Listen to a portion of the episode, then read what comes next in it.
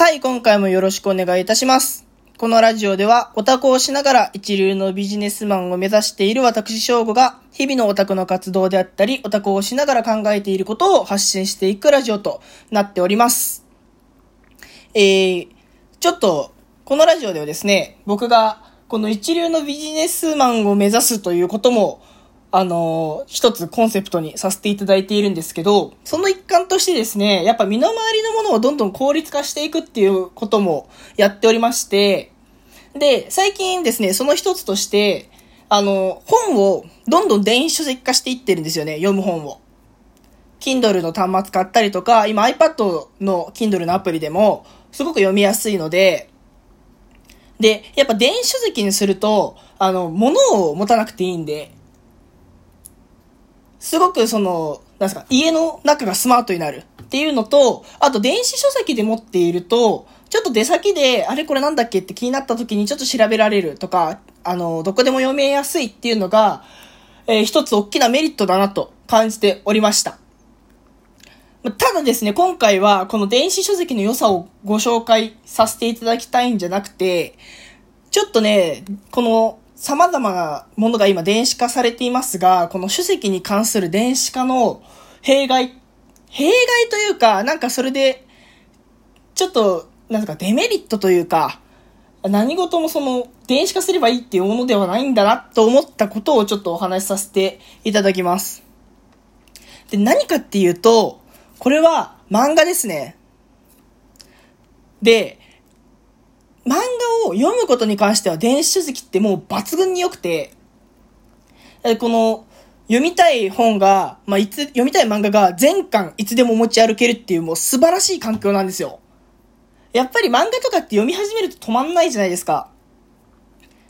だから、えっと、ちょっとここ、この途中から、この漫画読んでみようと思って、ふと読み始めたところから結局最後まで読んじゃうみたいな経験って、したことある人いるんじゃないかなと思います。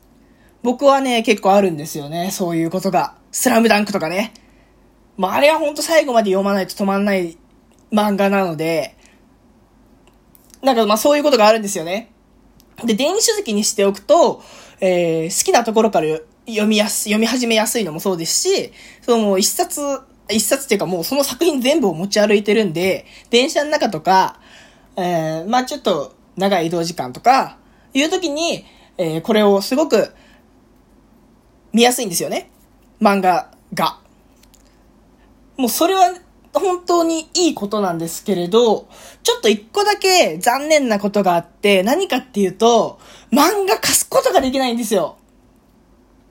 僕あの、昨日、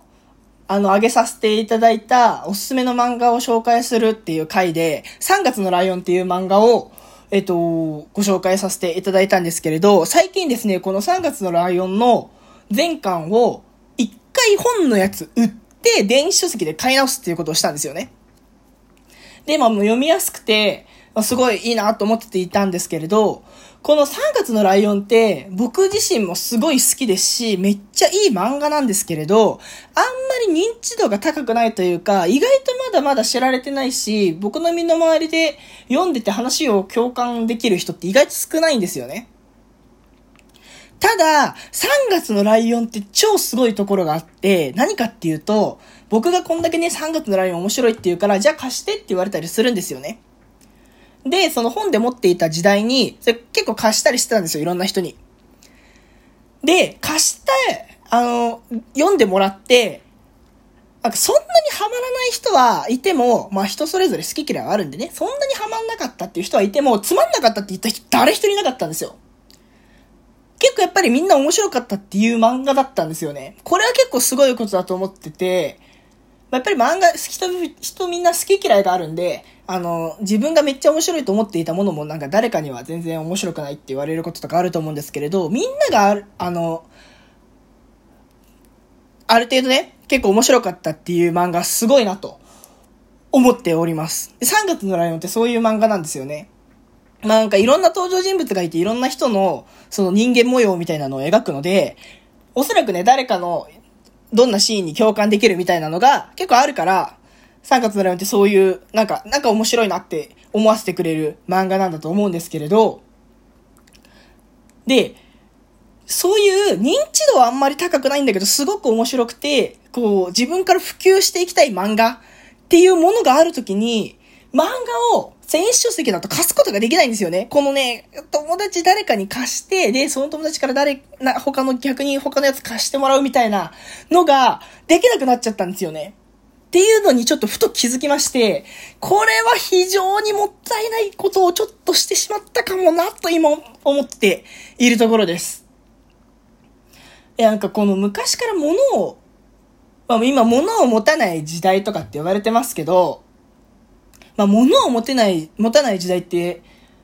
要は物を共有できない時代なので、このね、漫画とか、えっ、ー、と、まあ本とかもそうですけど、そのすごい面白いってやつを、情報として共有することはできるんですけれど、やっぱ漫画とかって15巻とかあって、本とかだったら1冊なんで、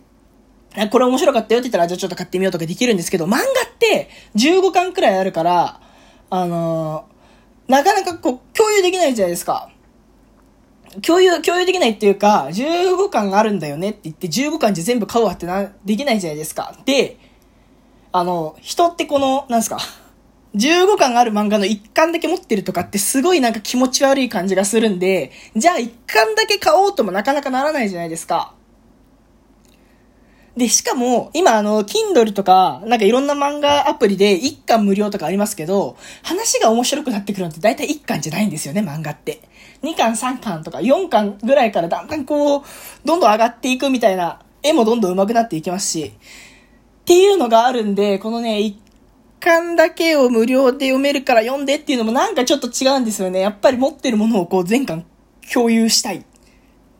てかもう共有できないと意味ないというか、もう本当に共有したいんですけど、電子書籍でそれができなくなってしまったな、という僕の嘆きです。いやー、本当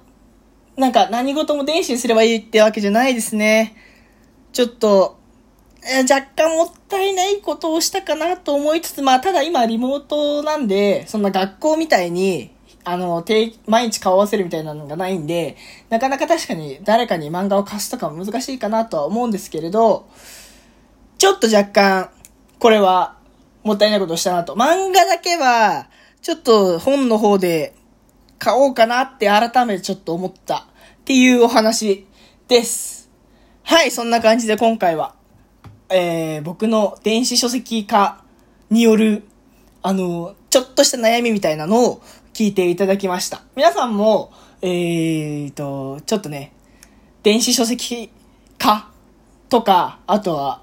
あの、まあ、漫画をね、電子書籍で読むか、実際に買うかみたいなのもちょっと考えてみていただけたらなと思います。はい、そんな感じで今回は終わらせていただきたいと思います。えー、また次回以降もよろしくお願いいたします。バイバーイ。